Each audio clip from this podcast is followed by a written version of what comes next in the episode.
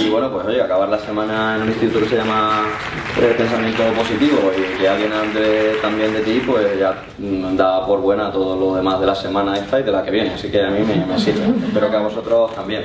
También me dijo Mónica, dice, bueno, eh, porque yo le preguntaba, ¿no? Siempre la manía de cuando vienes a hacer una ponencia, oye, ¿cómo, es el foro? ¿Qué gente y tal? Eh, informal, que sí, sí, es casual, tal. Ah, vale, vale, estupendo. Y venía yo pensando, digo, bueno, yo me, me iba a poner mis vaqueros y tal, que ganó bastante en vaqueros. Y, y además me, me- me quito años y eso. Y, y, joder, mira cómo vengo. O sea, de momento voy a quitar la corbata, no, no voy a hacer ningún striptease porque tampoco aportaría mucho valor, pero me la voy a quitar. Y, y, y yo iba a venir casual, de verdad. Lo que pasa es que había tenido una reunión en la ciudad financiera del, Banco Santander y allí eh, lo informal es la corbata roja más, más oscura o más clara o cambiar un florero de sitio de izquierda a derecha. Ese es el sentido de la informalidad. Entonces, bueno, mm, pues vengo también pensando, digo, pues mira, no está mal que, que venga un emprendedor en corbata, porque también está con la idea esta de que el emprendedor es este de la camiseta y la, la chupa de cuero y tal, y ese también emprende, pero oye, también se puede emprender en corbata, ¿no? Y, no pasa nada, también tiene su, su valor y su razón de ser, y yo soy igual de emprendedor con la corbata, sin la corbata, en vaqueros y sin vaqueros, en mi casa y fuera de mi casa, ¿no? Eh, he estado ojeando también la la- la- la- las materias y los contenidos de, vuestro máster y bueno, en primer lugar, no soy nadie para hablar aquí, de hecho yo debería estar haciendo este máster también porque a mí me encantaría que me enseñaran eso de gestionar la incertidumbre y el tema del estrés, es lo que más grabado se me ha quedado, no, Eh, sé por qué. Eh, tampoco eh, por- venía pensando, digo, ¿y por qué voy a hablar yo aquí? No, No, de verdad que no, no considero que haya hecho nada extraordinario, ni que sea nadie extraordinario. Pero luego decía, no, pero está bien que un tío como yo hable aquí, porque esto demuestra que un tío normal, eh, empeñado en hacer algo, eh, puede hacer grandes cosas. Por lo cual, yo creo que ese es un mensaje que, que hay, que, asumir. No tiene que venir Steve Jobs a, a emprender en España, ni nos tenemos que empeñar en, en ser Steve Jobs, sería maravilloso pero ni todo el mundo tiene por qué inventarse una macroempresa en un garaje, ni, ni todo el mundo tiene que ser hiper mega creativo, ¿no? Se puede ser un poquito creativo y a partir de ahí empeñarse en algo. ¿no? Al final, un tío normal, como yo, pues puede hacer una cosa eh, más o menos interesante, ¿no? Entonces está bien que alguien como yo, pues lo pongan y en ese sentido digo, bueno, pues mira, sí tengo algo que, que contar, ¿no? Eh, ¿Qué más cosas? Pues sí, eh, yo emprendí, digamos, hace 10 años aproximadamente, mi empresa cumple 10 años el, el año que viene. Eh, mi trayectoria, yo, yo estudié Derecho en la, en la Universidad de Sevilla, Mm, mis padres son funcionarios los dos, Eh, tenía un abuelo guardia civil, el otro agricultor, o sea, yo no tengo ningún antecedente empresarial de mi familia, o sea, pero no soy adoptado, por lo menos eso me han dicho. Y, y yo, pues la verdad es que eh, eh, me siento absolutamente identificado con la palabra empresario y la parte de emprendedor que tiene la, la palabra empresario. Por cierto, ahí también tengo un alivio muy grande esta semana porque con el proyecto de ley de, de emprendedores, eh, este que llevan cacareando tanto tiempo y tal, y que ahora pretenden vender como una gran panacea y una gran solución, pero bueno, simplemente lo interesante de eso es que pone el foco en algo que a todos nos atañe, que es esa actitud emprendedora un poco. Eh, dice que emprendedor es toda persona física o jurídica que desarrolla una actividad económica productiva, con lo cual eh, queda todo abierto, es decir, un em- no- el, emprendedor no es un tipo de empresario, más bien es al revés. El empresario es un tipo de emprendedor, incluso en términos jurídicos. A mí eso me tranquiliza porque tenía esa, esa esquizofrenia un poco, oye, emprendedor, empresario, pero bueno, pero ¿por qué me tengo que, definir? Yo, yo, eh, os digo mi concepto y que nadie tome esto ni como un dogma ni nada parecido, porque yo no, no, no serviría para dar dogmas ni me atrevería. Y si algo de lo que digo suena consejo, eh, me pido disculpas, porque además esto es una aventura. Yo siempre relaciono esto un poco con eh, lo de elige tu propia aventura. No sé si alguno ha, tenido en su infancia libros de ese tipo. Pues esto de emprender va un poco así. Es llega un momento, una página y dices por aquí o por allí. Tiras por ahí y resulta que se te ha acabado el libro en dos páginas, tienes que volver a empezar a leerlo, ¿no? Bueno, no pasa nada, es tu libro, es tu aventura, tú la eliges. Te puedes equivocar o puedes acertar. Bueno, pues que nada suena a consejo ni, ni a dogma, pero sí es cierto que tenía esa esquizofrenia un poco de emprendedor, empresario, autónomo, autoempleo, esa, esa vorágine de términos con las que quieren calificar una vocación. Esto al final es, una vocación, desde mi punto de vista y desde mi experiencia vital, ¿no? Y, y bueno, eh, eh, siempre estábamos en el debate de, oye, ¿eres emprendedor? ¿Eres empresario? Para mí no hay empresa sin emprendimiento y todo emprendedor, debe tener entre su objetivo el conseguir generar una actividad empresarial competitiva. De hecho, el siguiente paso de aquel que emprende desde una semilla de idea es acabar eh, generando una actividad empresarial lo más competitiva posible. Porque de nada sirve emprender para luego desemprender. Sí sirve, sirve para aprender. Pero bueno, mm, llega un momento que ya sabemos mucho ¿no? y quieres ya llegar a algo más. ¿no? Bueno, eh, como digo, yo mi, mi, empresa hace 10 años el año que viene y bueno, mi historia como digo es muy normal, pero creo que merece la pena que la escuchéis precisamente porque es muy normal. Y lo normal empieza a ser extraordinario. Porque claro, eh, primero que parece que tengamos que ser algo extraordinario y, y lo más lo menos ordinario que hay ahora es la normalidad y la sencillez de hacer aquello que uno cree que tiene que hacer y de aquello que uno sueña que tiene que hacer. Yo también hablo mucho del ser y el hacer. Yo lo que cuento es lo que soy, porque lo que soy es lo que me ha llevado a hacer lo que hago. Y de hecho no podría hacer lo que hago sin ser lo que soy. Y lo que soy es lo que hace que lo que yo hago sea distinto. Ah, a mí me gustan mucho los juegos de palabras. Si alguien pues levanta la mano y me pregunta. Y yo intento explicarlo con otro juego de palabras. Eh, mm, yo estudié, como dije, Derecho en, Sevilla eh, del año 93 al año 98, ah, estudiante razonablemente bueno. Bueno, mi madre diría, muy bueno, era, era, la bomba como estudiante. Bueno, sí, era un buen estudiante. Eh, la responsabilidad siempre ha sido algo que yo he tenido muy, muy eh, arraigado. ¿No? Bueno, estudié Derecho en, en, Sevilla en una época en la que los extremeños no nos movíamos mucho, pero yo no sé por qué estos arranques que te dan en la vida, yo no, yo me voy a Sevilla, yo no me quiero quedar en Extremadura estudiando, quiero leer otras cosas, quiero hacer otras cosas. Estudié Derecho, hice mi carrera con buenos resultados, terminé mi carrera, gracias a mis padres funcionarios, estudiando Derecho. Durante la carrera de Derecho, la de empresa solo se ve en Derecho Mercantil y para hablar de concurso de acreedores, o sea, no, tampoco eh, decir que nadie te habla. De hecho, incluso no te forman para ser abogado, porque un abogado eh, en realidad tiene mucho de empresario, no, no, tiene todo. Las nóminas que pagamos son iguales que las de cualquier empresa, eh, las obligaciones sociales, fiscales son también las mismas. Con lo cual, bueno, eh, pero tampoco te explican cómo gestionar un despacho, no, no, te explican nada de marketing y tal. Vas a ser abogado, vas a tener que pagar una, una colegiación eh, una plaquita en la puerta y búscate la vida, ¿no? Eh, cinco años estudiando y luego te gastas una pasta en un colegio y ya dicen, dicen que eres abogado. Bueno, yo terminé mi carrera y lógicamente los padres funcionarios y padres que quieren a su hijo, eh, es lo que se recomienda en este país. Oye, no, unas oposiciones, unas oposiciones. Si eres un estudiante mmm, top o de la media alta, pues las oposiciones gordas. Y yo convencidísimo, claro, si sí que iba a hacer si no, en este país, oposiciones, ¿no? Bueno, pues venga, vamos a hacer oposiciones. Eh, eh, y bueno, pues terminé la carrera en el año 98, inmediatamente, prácticamente antes de terminar la carrera, eh, empecé con a preparar judicatura, o sea, para juez. Bueno, pues eso era disciplina espartana, ¿no? 10 horas estudiando diariamente, un día libre a la semana, cantarle un tema al super preparador que era un magistrado de, del Tribunal Superior de Justicia en Andalucía, bueno, pues, eh, con una tensión tremenda.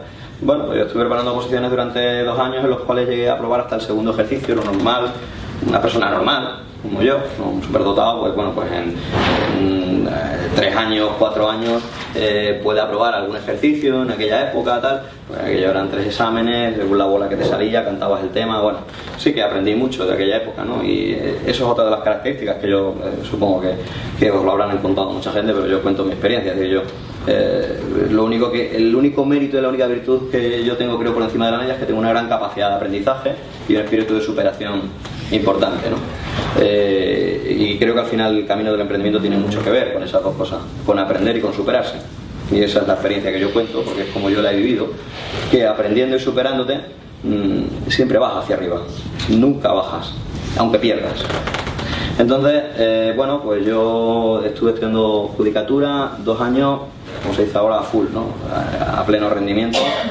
Y llegó un momento en que después de suspender el segundo examen, quedaba un tercero, eh, bueno, tienes ahí un impasse.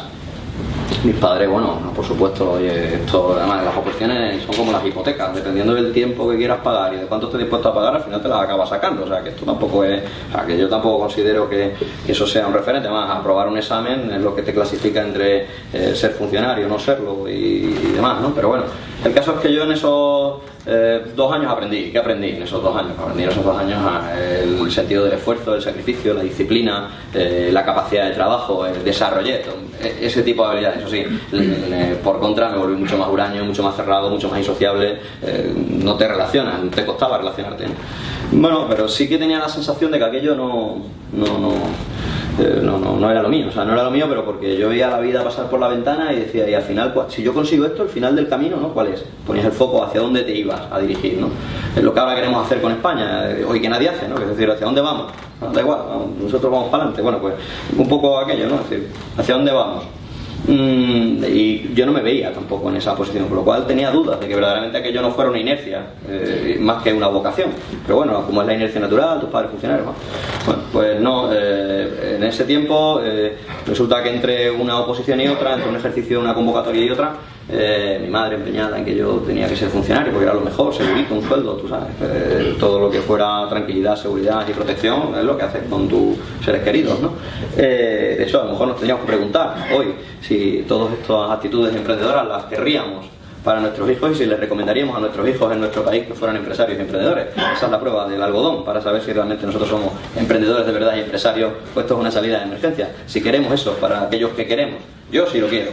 Yo quiero que mis hijos tengan actitudes emprendedoras, yo quiero que mis hijos sean emprendedores me da igual lo que hagan y cómo lo hagan, pero lo quiero. Por eso sé que soy emprendedor. Pero hay muchos de estos que ahora son emprendedores o dicen serlo o empresarios, que no poco pasa nada por llamarnos así, eh, pues que mm, no lo quieren para sus hijos, con lo cual lo que están buscando es una salida de emergencia y eso tiene sus riesgos, ¿no? Porque las salidas de emergencia suelen ser más estrechas y a veces nos tropezamos. Pero bueno, está bien, todo lo que sea intentarlo eh, me parece una buena opción.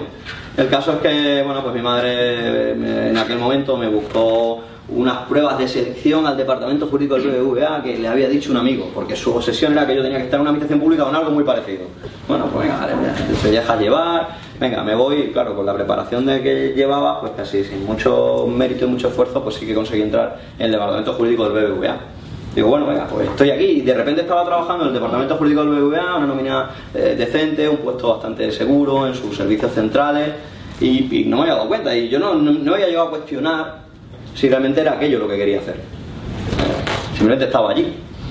Joder, pues mm, digo, vale, bueno, pues esto debe ser muy bueno, porque mi madre estaba encantada, bueno, aquello fue una fiesta, tal. Yo nunca lo tuve claro, de, verdad, nunca lo tuve claro. Y cuando estuve haciendo la entrevista de selección última, antes, después de los exámenes y técnicos y tal. Bueno, pues el caso es que empecé a trabajar en el departamento jurídico del BBVA, estuve dos años en el departamento jurídico del BBVA. Y eh, me pasó un poco lo mismo. Empecé a mirar por la ventana y veía que había una vida corriendo por la ventana que era la que yo quería correr y que aquello que hacía no tenía nada que ver con lo que yo era y que además lo que yo era no aportaba valor a aquello que yo hacía y sobre todo una cosa que siempre ha sido algo que yo me he cuestionado siempre, ¿de dónde sirvo yo más y mejor? Siempre me he estado cuestionando eso en mi vida, desde, desde niño, ¿no? desde que eh, de alguna manera me, he planteado cosas. ¿Dónde sirvo yo más y mejor? pues mira, haciendo demandas ejecutivas hipotecarias, ejecuciones hipotecarias, ejecutando préstamos, revisando pólizas, preparando eh, contratos bancarios, eh, asesorando a oficinas, a grandes clientes y grandes corporaciones. Hombre, había una parte de mi potencial que no, no estaba mal, era exigida, la parte técnica, la parte intelectual, aprendes mucho, tal, de, tratas con clientes. Eh, pero yo sentía que aquello no era donde yo más y mejor podía servir, además creía que, me acotaban, me acotaban y me ponían mi techo, me decían eh, por esta línea, de esta manera, y me modelaban, ¿no? Me modelaban cosas de mí que, yo no quería que se modelaban. eso lo reflexiono ahora, en aquel momento simplemente era una incomodidad, ¿no? Un decir, oye, ¿dónde voy? ¿Qué es esto? Y aquí realmente quiero yo estar. Y cuando te pones a mirar por la ventana, es como cuando yo llevo aquí un rato aquí hablando y empecé a mirar unos a otros, y ya, pues, esto ya estaba siendo aburrido, o, a lo mejor este no es mi sitio, ¿no? Procuraré que eso no pase. Eh, mm, es más, disimularlo, por favor. El, caso es que, bueno, eh, te pones a mirar por la ventana, como me pasó con las oposiciones, ¿no? Y decía, esa vida, ahí tiene, tengo que poder hacer más de lo que hago aquí. Yo no sabía si se llamaba ser emprendedor, ser empresario, simplemente sé que allí no era donde yo servía más y mejor, ni donde me sentía realizado personal y profesionalmente. Bueno, eh, pues digo, en un momento determinado, hasta aquí he llegado. Yo no me veía toda mi vida. Volví a poner el foco en el día de mañana, ¿no? Y el día de mañana era que yo quería ser un directivo del banco, eh, además la política del banco era, eh, oye, resulta que esto es un programa de formación de directivos, la política es que querían cualificar mucho las oficinas y al final querían ponernos pues de directores de zona, direcciones territoriales, bueno, al final me veía como cualquier banquero de hoy vendiendo seguros, o sea, vale, que muy decente, fantástico, pero yo no, creía que aquello verdaderamente aprovechara mi potencial. Y bueno, pues, segundo disgusto para mi madre, tiene pelo blanco desde hace ya bastantes años, a pesar de no ser muy mayor y yo tengo bastante responsabilidad en ello. Mi padre, ni te cuento, eh, mi padre tiene también el bigote blanco. Y y resulta que fue porque yo también en aquel momento dije lo mismo que cuando dejé o, me surgió esto de la dije, oye, que, ni funcionario, pero aquí está aquí tampoco. Que yo esto no lo quiero. Pero ¿cómo vas a dejar eso? Sueldo fijo, eh, estás fenomenal, eh, ahí solo puedes crecer, proyección, no sé qué. No, que me voy, que lo dejo, que tengo una cosa en la cabeza, porque ves, otra cosa que dije antes y que vuelvo a repetir ahora, aprender y superarse. Yo estuve allí dos años y aquello fue como lo de Karate Kid para mí, como darse la pulicera, ¿no? no me daba cuenta de lo que estaba aprendiendo hasta que salí de allí. Eh, aprendí sobre eh, temas corporativos, temas de marca, temas de gestión de clientes, temas comerciales, eh, temas de organización, temas de dirección. Pero yo allí, allí estaba cabreado todo el día, amargado, pero estaba aprendiendo, estaba aprendiendo. Estaba aprendiendo. aprendiendo porque al final sobrevives, la supervivencia tiene una exigencia y mi afán de superación y de conseguir eh, hacerlo mejor o darlo mejor allí donde estuviera, me llevaba a aprender. Ahora, mi, única esperanza durante un tiempo, sobre todo el tramo final de estar allí, era que alguien me rescatara de aquello, que alguna circunstancia de la vida me rescatara de aquello, hasta que descubrí que lo único que me podía rescatar de aquello, de aquello era mi propia decisión. ¿Vale? Mi madre estuvo un tiempecito sin hablarme, luego volvió a la carga, luego os contaré. Bueno, total, que yo dije, yo me voy, que me voy, que tengo una cosa en la cabeza que yo eh, tengo que reflexionarla. Y bueno, pues yo ya he aprendido mucho de empresa, mucho de, como digo, de marca y de organización y conocía eh, eh, el entorno, conocía cómo funcionaba aquello y creía que había cosas que yo podía hacer, ¿no? Y sobre todo buscar el camino para responder mi pregunta, ¿dónde sirvo yo más y mejor? ¿no? ¿Dónde mi potencial puede ser más útil a, a aquello que yo quiero hacer y a aquello que yo quiero que los demás vean que yo puedo hacer? Yo me he sentido siempre de alguna manera vinculado evidentemente al mundo del derecho, a mi formación, eh, pero nunca me ha gustado la forma en que se ejercía mi profesión. Nunca me ha gustado, lo digo francamente. De hecho, yo considero que mi profesión debería ser una profesión de servicio, de soluciones, que era lo que a mí me llevó a hacer esa carrera. Cuando me puse a ejercerla me di cuenta que era más parte del problema que parte de la solución. Eh, y, ese, y ese sigue siendo mi caballo de batalla. ¿eh? Diferenciar, diferenciar lo que hago, aportar valor por lo que hago. Y eso no es ahora que todo el mundo habla de aportar valor, no, no, es que, ¿verdad? Creo que se puede aportar valor, creo que nosotros podemos siempre tomar nuestras propias decisiones, creo que podemos elegir nuestra propia aventura y creo que podemos equivocarnos eligiendo nuestra propia aventura. Yo creo que España es el país con más valientes de barra de bar, más valientes de, eh, de, de, mesa de camilla, pero en los sitios donde realmente hay que ser valiente no hay tantos valientes, no hay tantos valientes, al contrario hay muchos perros del hortelano, ¿no? O sea, ah. joder, ¿cómo estás metido ahí? Es que hay que ver, es que todos los que están ahí, es que todos los que están ahí, claro, claro. Todos los que están ahí porque ninguno entráis aquí a decirlo. Yo también sé decir, oye, lo de la COE son todos unos viejos carcas y tal, no sé cuánto. Y esto, bueno, pues, me va a costar puesto, da igual. Eh, el, caso que. Pero no, o sea, es que eso donde hay que decirlo, donde hay que decirlo. Y donde hay que cambiarlo, donde hay que cambiarlo. Yo también sé con mis amigos en una, fiesta, tal, decir, es que este país está lleno de políticos incompetentes, de mediocres que nos dirigen. Yo eso lo sé decir también por ahí no tengo ningún problema. Pero hay que decirlo donde se pueden cambiar las cosas, ¿no? Yo, eh, hay otro defecto virtud que tengo, es que suelo ser, o, procuro ser, no me permito ser incoherente, mejor dicho. ¿no?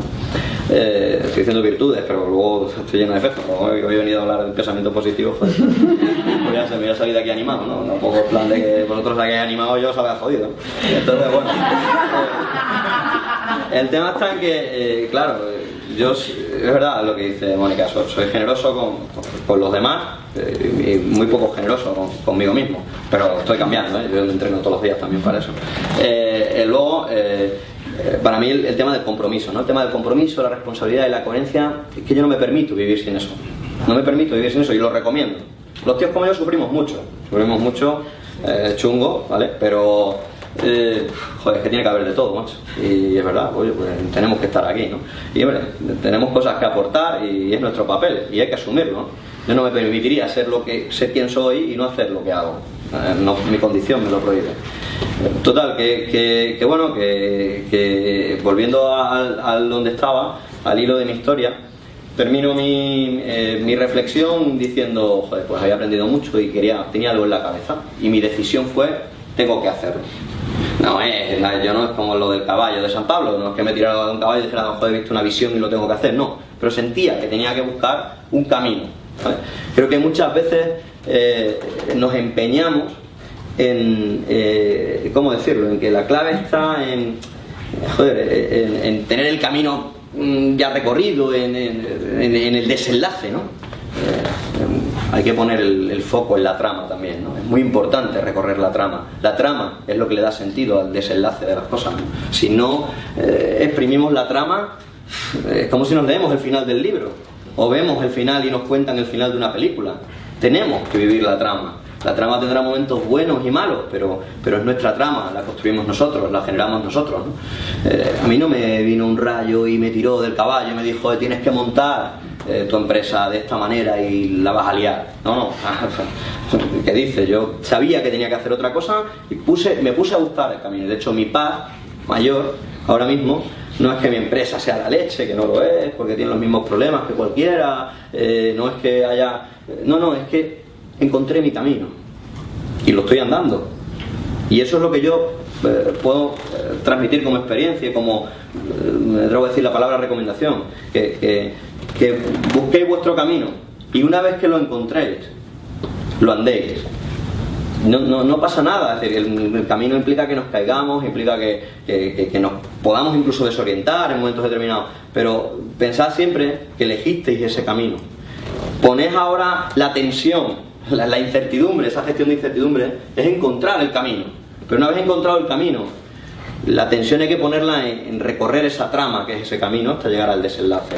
Esa es mi experiencia. ¿eh? Y, yo eh, he sentido mucha paz con dos cosas en mi vida. Una, cuando me di cuenta que lo importante no era lo que hacía, sino lo que era. Y eso también os lo recomiendo. Entrenad lo que sois, porque lo que hacéis será diferente si vosotros sois lo que queréis ser. Eso eh, absolutamente así. Y da igual que seáis eh, eh, fontaneros, pintores, arquitectos, abogados, políticos o funcionarios. Si sois lo que vosotros queréis ser, lo que os sentís llamado a ser, lo que, lo que hagáis, lo que hagáis, tendrá todo el sentido y todo el valor y será diferente y único. Será diferente y único, esa es mi experiencia y ese es el valor de lo que yo hago, que es mío, que, que, lo que yo soy se proyecta en lo que yo hago y en lo que yo intento construir. Luego cometo mil errores, pero de cada error aprendo y de cada caída me levanto. Eso lo habrán dicho eh, ya en este, en, este entorno, ¿no?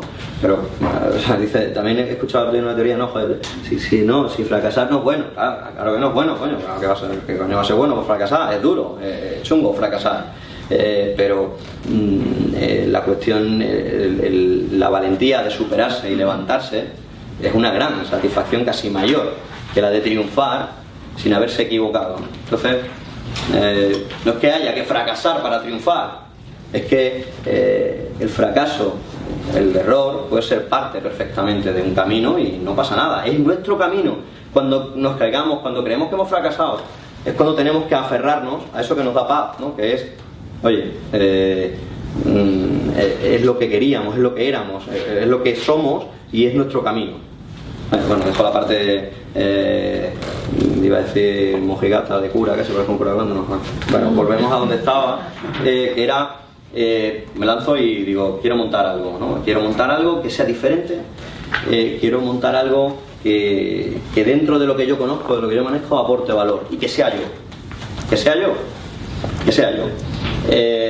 mi siguiente experiencia es lo que decía antes, no hace falta inventar algo que nadie haya hecho, o que a ver si una patente, a ver, sería fantástico. ¿eh? Y yo, yo admiro a la gente que es capaz de desarrollar una patente. Yo lo más que he llegado a desarrollar es un, modelo de utilidad o, algo registrable en propiedad intelectual, pero no, no, se me ha ocurrido nunca una patente, ¿no? Pero sería fantástico que a todos los que estamos aquí se nos ocurriera algo patentable, único y mundialmente exclusivo. Pero eh, de verdad, emprender no consiste en eso no consiste en que nos inventemos algo. A veces es mucho más innovador y mucho más difícil hacer nuevo lo antiguo.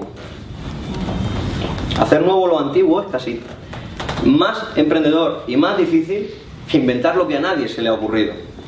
Porque innovar sobre algo que se lleva haciendo igual mucho, mucho tiempo exige una dosis de valentía que no requiere el que el que descubre algo que nunca nadie ha visto. Eso es muy sencillo. Lo difícil es descubrirlo, pero una vez que lo has descubierto, no es que seas valiente, es que si no lo enseñas y no lo mueves y no lo vendes, es que eres un inútil. lo difícil es renovar, modificar, cambiar lo antiguo. En ese sentido, pues yo dije, yo creo que puedo aportarle valor a lo que es mi profesión, como yo he dicho que la entendía.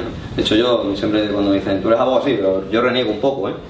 yo eh, tengo que decir tres veces que no, lo digo. ¿De abogado? Depende, donde me pregunte, ¿sabes? Aquí, bueno, pues soy abogado, soy mediador, medio medio, pero yo sobre todo soy emprendedor y empresario, ¿vale? ¿Por qué? Porque, eh, porque construyo cosas, porque me gusta crear cosas distintas desde aquello que parece que tiene que ser de lineal y de una determinada manera. Claro que bueno, yo eh, ahí había un déficit, entendía en mi, en mi sector, que era la identidad de marca, la personalización del trabajo, pero el compromiso en el trabajo. ¿no? Esto lo cuentan muchos abogados y yo digo siempre los abogados somos como los chinos. Eh, hay, somos, hay, muchos y todos parecemos iguales, pero luego cuando, cuando te acercas, joder, uno tiene su nombre, ¿no? Pues esto es un poco igual. Podemos ser muchos y parecemos todos iguales. Pero tener cuidado, ¿eh? Tener cuidado, que luego cada uno nos llamamos de una manera, trabajamos de una forma y eh, podemos hacer las cosas bien, mal, regular, muy mal y eso y eso marca marca no yo tenía claro que mi profesión, mm, yo como, como abogado, como emprendedor, podía hacer cosas. Y dije, yo creé una marca, eh, le la doté de mi personalidad de y, de, señas de identidad que era, que era, yo mismo. Compromiso, responsabilidad, atrevimiento, energía y diferenciación. y empecé a trabajar eso empecé a trabajar eso y fui montando poco a poco. Yo empecé eso, pues hace, va a ser el año que viene 10 años con esta idea y, bueno, pues empecé yo solo, me salí, mis padres me ayudaron de la noche a la mañana un despachito en un sitio que encontré, unas estanterías que había en mi casa, un despacho del corte inglés que tenía mi padre impresionante, que le había regalado mi madre por las bodas de eh, plata y no sé qué y tal, me cogí la mesa, mi padre me la dio, unas estanterías del Ikea, no sé qué y tal, y bueno, pues total, en 24 o 48 horas con mi familia allí, mi madre, eso sí, diciendo, mi hijo mío, hijo mío, no te preocupes que yo voy a seguir buscando en el boletín oficial las convocatorias que haya y yo te las voy pasando y tal. Hasta hace poco, ¿eh? Eso ha durado hasta hace poco, no me llegué. Cuando abrí en Portugal y tal, ya se lo empezó a tomar la mujer en serio y dijo, no lo podrás compatibilizar, ¿no? sé, ya lo iré viendo. Total, que, bueno, eh, montamos ese despacho y empecé, empecé yo solo. Empecé yo solo hace 10 años.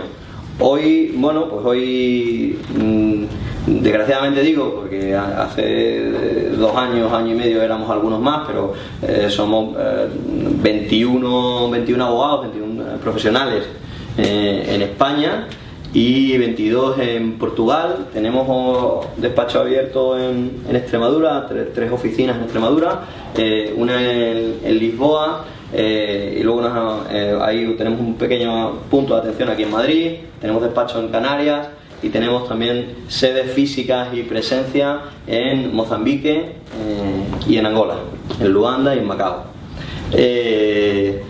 En total, bueno, pues trabajando para mi marca, con mi marca o desde mi marca, con mis conceptos, con mis señas de identidad, pues son unas 70 personas aproximadamente eh, cada uno bueno, pues con líneas de colaboración distintas. Y bueno, pues eh, mi orgullo principal es que eh, lo que hacemos hay mucho de mí y, que lo que estoy haciendo tiene que ver con lo que yo soy. De hecho, si lo que yo hago, si mi, mi, empresa de alguna manera fuera, eh, se apartara de lo que yo soy, yo dejaría mi empresa. Y también hay otra cosa que digo, si algún día encontrara a alguien que liderara mi empresa mejor que yo, lo mejor que haría para servir más y mejor es dejar mi empresa liderada por esa persona.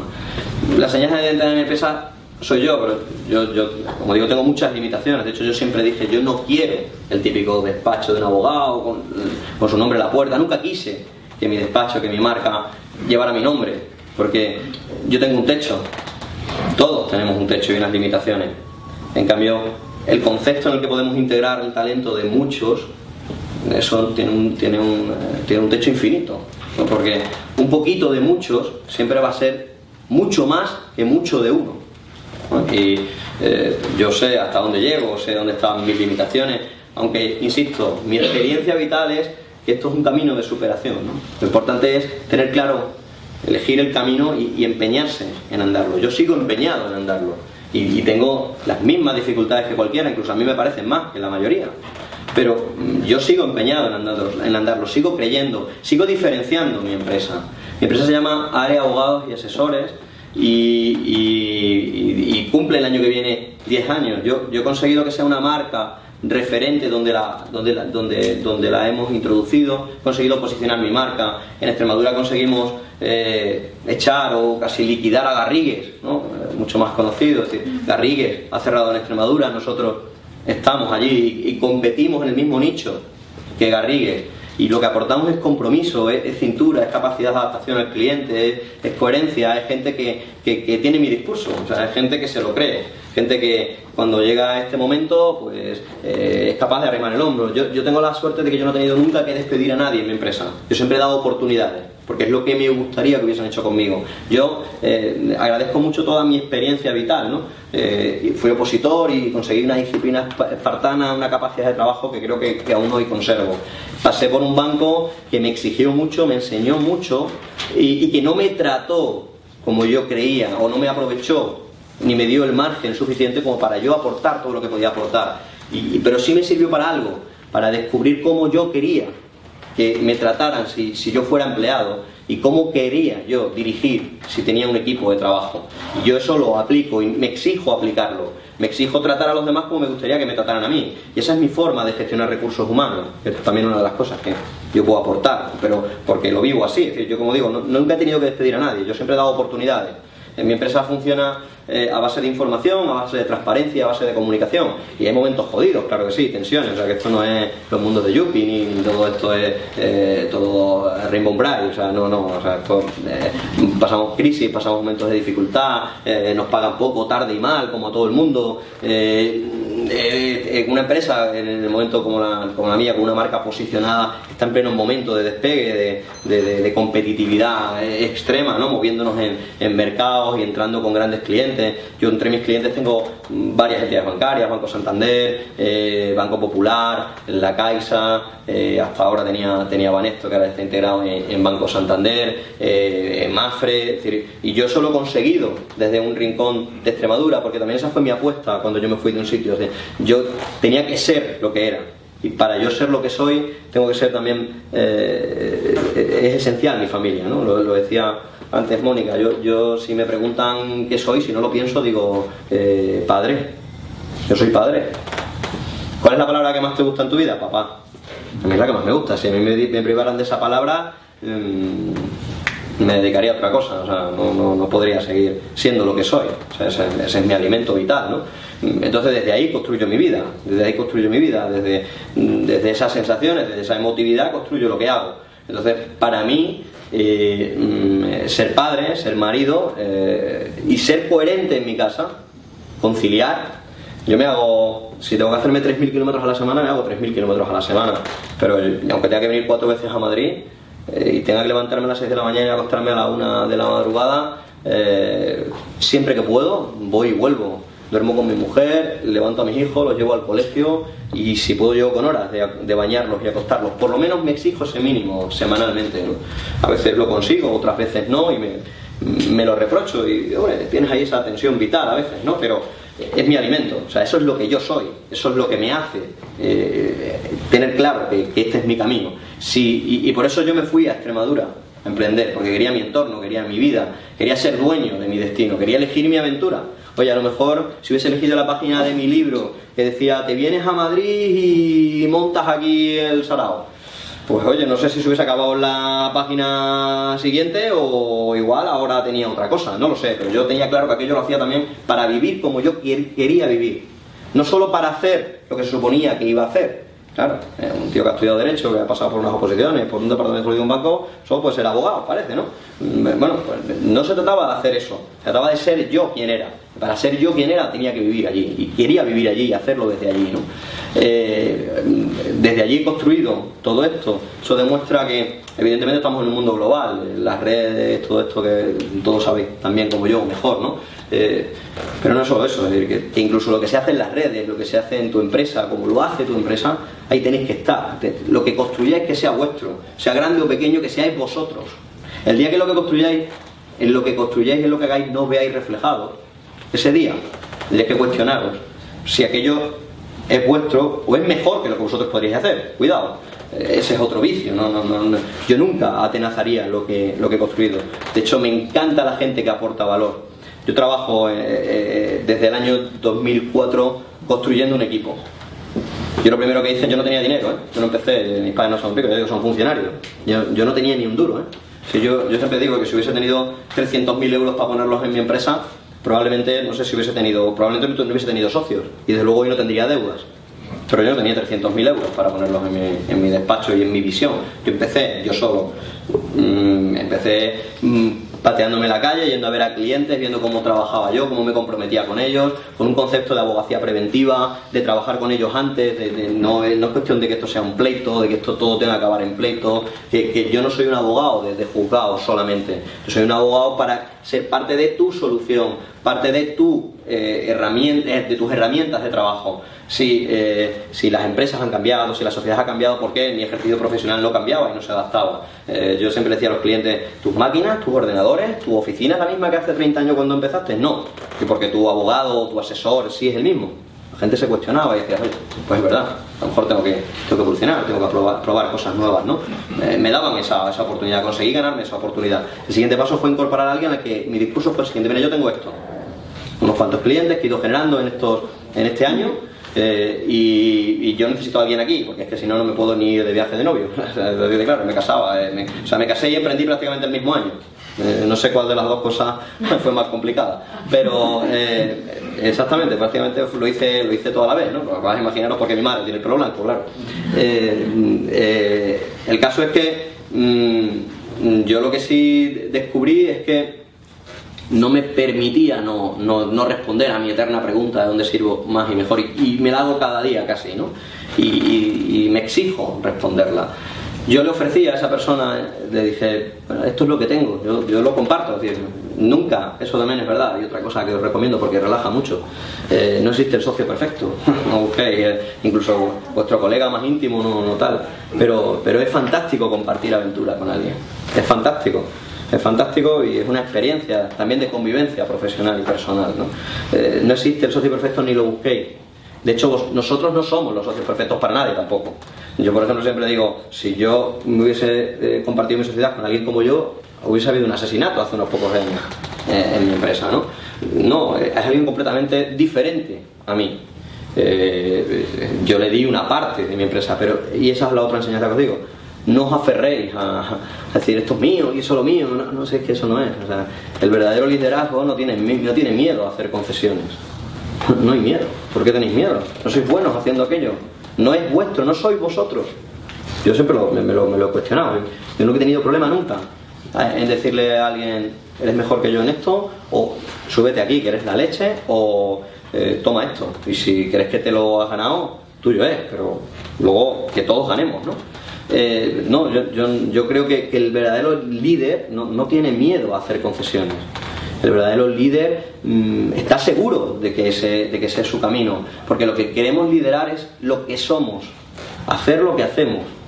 A lo mejor lo hace otro igual, o, casi igual, o incluso mejor que nosotros, pero lo que nosotros somos es lo que nos hace únicos. Y es lo que hace únicos aquello que hacemos. Y vuelvo a insistir en ello, porque muchas veces le damos, está sobrevalorado el hacer. Lo que hacemos lo, sobrevaloramos. nos empeñamos en hacer muchísimas cosas. Creyendo que todo eso que hacemos es lo que, mientras más cosas hagamos, somos. No, no, no, es al revés. Es al revés. Eh, llenamos nuestra vida de actividades, de cosas, de contenidos, tal, y nos olvidamos de quiénes somos muchas veces, ¿no? Nos olvidamos muchas veces de pasar tiempo con nuestra familia, de, leer, de, de, tener tiempo para nosotros, de, cuestionarnos si realmente ese camino que hemos, que hemos emprendido es, nuestro camino. Y cuando nos queremos dar cuenta ya estamos eh, zozobrando, ¿no? Y eso es porque en el fondo llenamos nuestras cosas, nuestra, nuestra vida de, hechos, eh, de, quehaceres, mucho más que de, que de seres, ¿no? De seres y de ser. Y yo, de verdad, que, os animo a que encontréis la paz por ahí, porque eso os va a estructurar y os va a simplificar mucho las cosas. A veces creemos que tenemos que estar en mil tareas, porque esa es la mejor manera de, sentirnos realizados. Y a veces llenamos la, vida de, ese, de todo ese tipo de cosas que hacemos eh, y, no nos sentimos bien. No nos sentimos bien porque en el fondo no estamos cultivando lo que somos, no, no se proyectamos lo que somos a partir de ahí. Yo he siempre ofrecido lo mismo. Yo, yo cuando me he sentado con alguien para contratarlo, para ofrecerle mi, mi proyecto, le he dicho eso. Yo no, te ofrezco, yo no te ofrezco un puesto de trabajo, te ofrezco un proyecto compartir, para hacerlo crecer entre todos. Eh, la información y la transparencia es fundamental. Si ganamos, ganamos todos. Yo siempre digo cómo vamos. Vamos jodidos, ya sabéis lo que hay. O sea, yo tengo mis obligaciones todos los meses.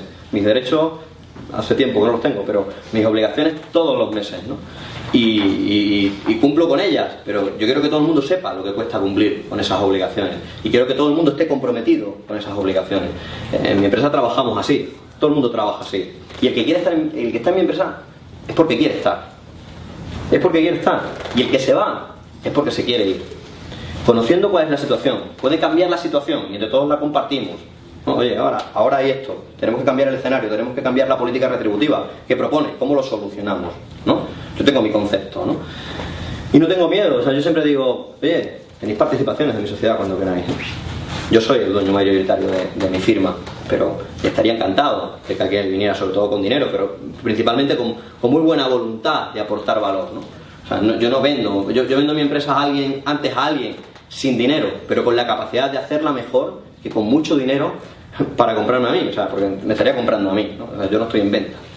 Yo no estoy en venta porque entonces me hubiese vendido hace mucho tiempo. Me han querido comprar muchas veces.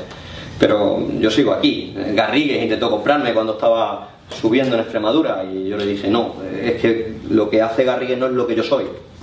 Solo si Garrigues quiere hacer lo que yo soy, me atrevería. Pero es que si no queréis hacer lo que yo soy, no me vale. Porque esta marca es mi identidad, no, es otra cosa. Y eso de la identidad también es muy importante, ¿no? porque se desvirtúa con el tiempo. Eh, y hay que cuidarla como todo, ¿no? Hay que cuidarlo, hay que regar la, hay que regar la vida para que las vidas florezcan eh, y eso no es ninguna tontería.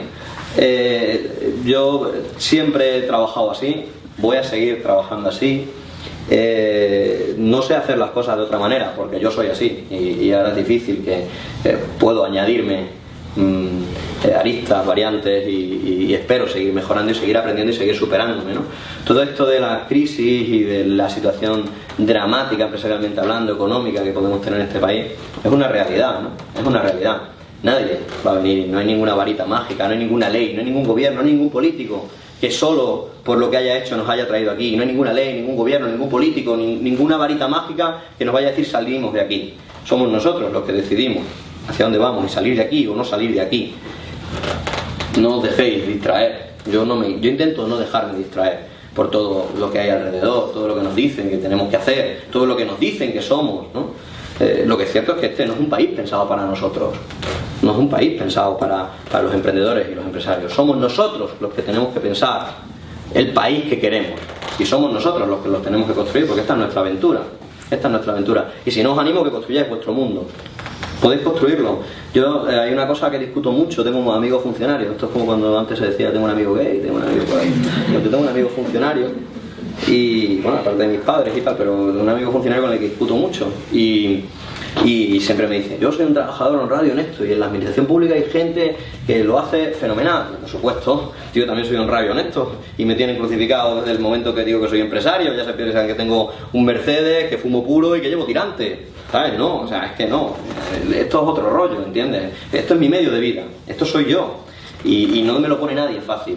Y yo no quiero que la administración me dé nada, pero que no os distraigan, que no os distraigan, no viváis pendiente de lo que los demás eh, os dicen que tenéis que hacer ni cómo lo tenéis que hacer.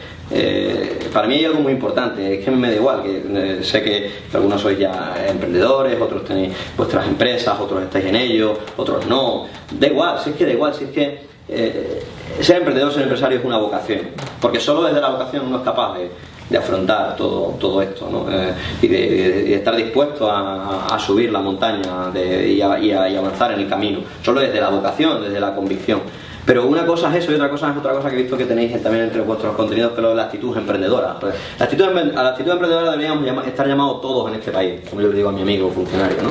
Que a mí me da igual que sea funcionario, coño. como si quieres ser mm, obispo. Pero es que lo que yo quiero es que tú te cuestiones si realmente desde donde estás estás haciendo todo lo que puedes hacer. Estás sirviendo más y mejor desde donde estás.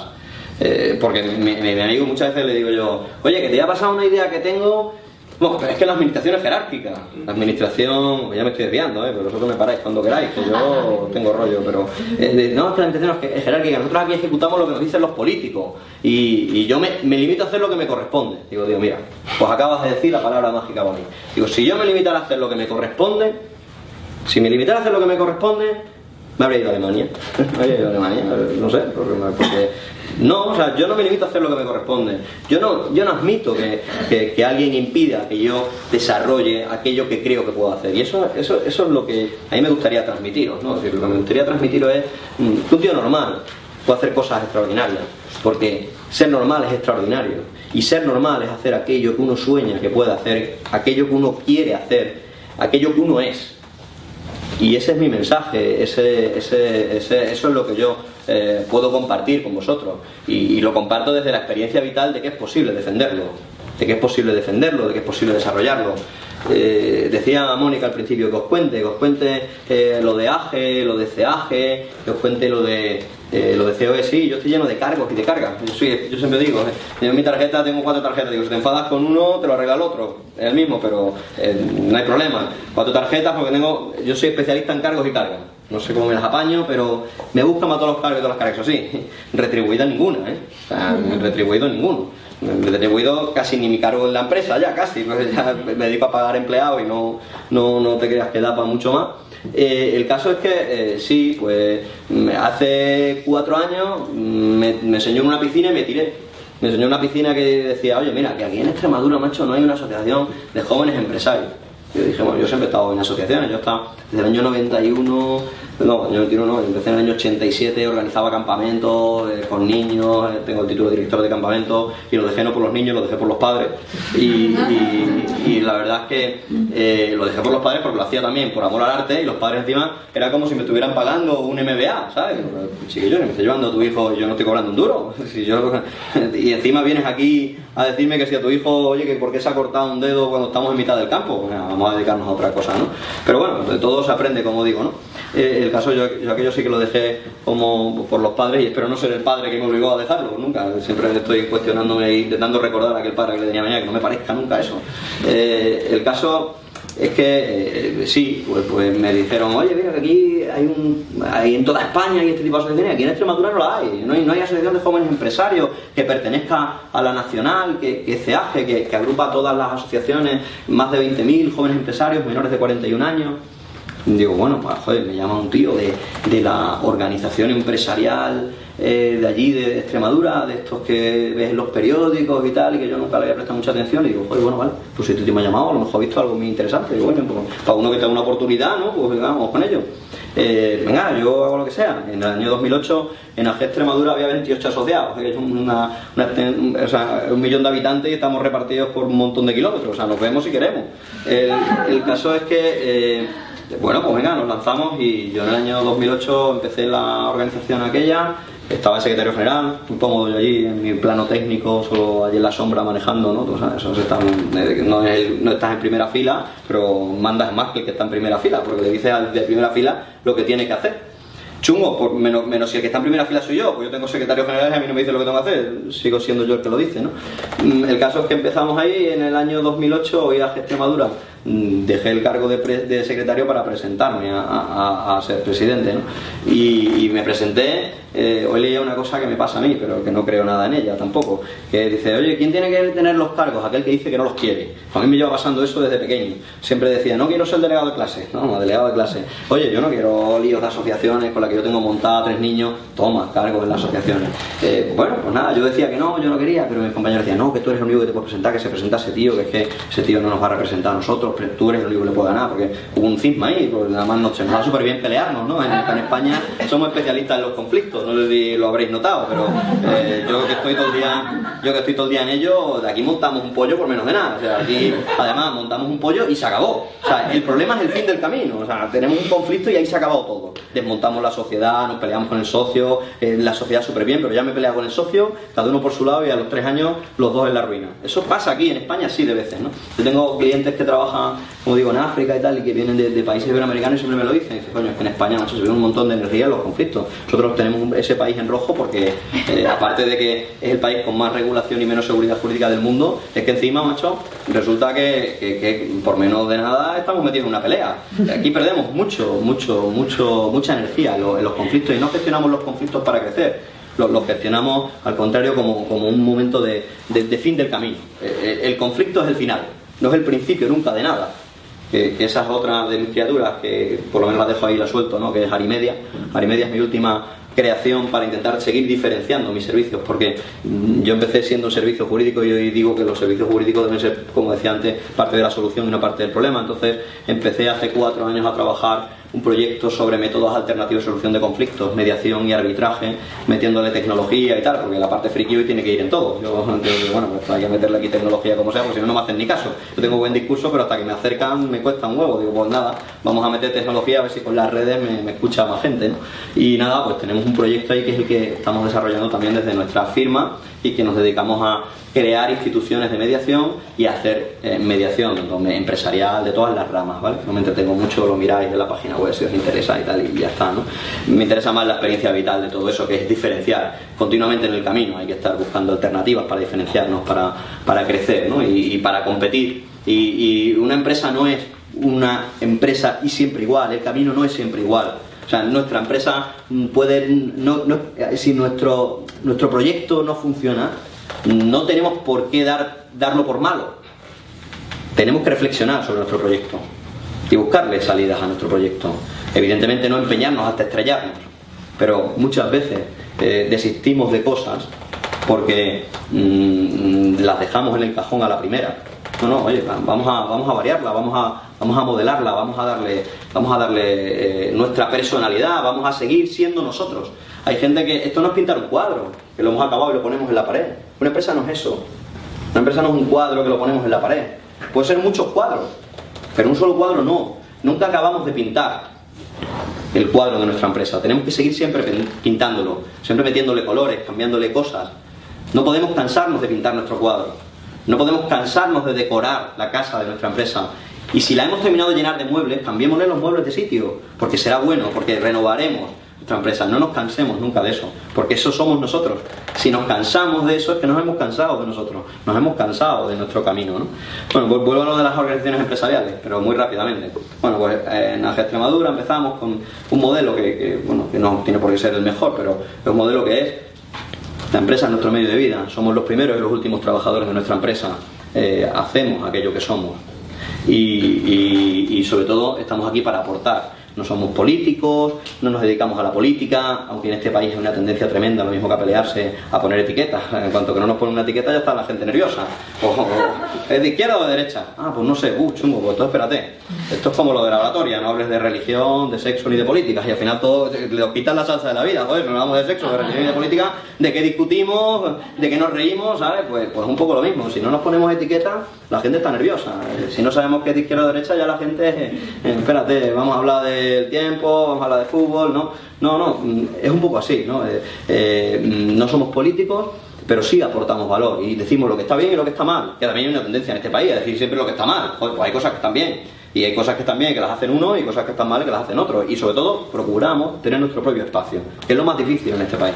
Lo más difícil en este país es que nos dejen un espacio propio Y ese es el gran mérito de un emprendedor y de un empresario, conseguir crearse, generarse su propio espacio, ¿no? Y eso es a lo que yo os animo. Por eso esto es, su verdad, esto es una aventura, esto es una aventura y nuestra aventura. No sé, la universidad a todos nos ha pasado decir, ah, yo paso de todo eso y yo, yo quiero hacer mi, ponerme el mundo por montera, no sé cuánto, tal. Eso al tercer año ya dice, bueno, pues a ver cómo va, a ver. Y el quinto año ya dice, ¿qué vas a hacer? Bueno, pues yo voy a terminar la carrera, voy a unas oposiciones y tal. O sea, esa, es tu rebeldía, ¿no? O sea, este, este era el rebelde, el del piercing, el del, el del pendiente que le decía a su padre, oye, quítate ese pendiente, no, no, porque yo mm, tengo mucha personalidad, ¿no? Y ahora ya, cuando llega la hora de la verdad, unas oposiciones, voy a presentar currículum ahí a ese chaval de ahí que, oye, papá, no conoces a nadie, que tal, después de que le has dicho a tu padre 70 veces que llegabas a las 10 de la mañana del día siguiente cuando había salido porque tú eras un tío ya que tenías tu propio criterio, ¿no? Tenías tu propio criterio, cuando te toca enfrentarte a las cosas, no, cuidado, eso ya,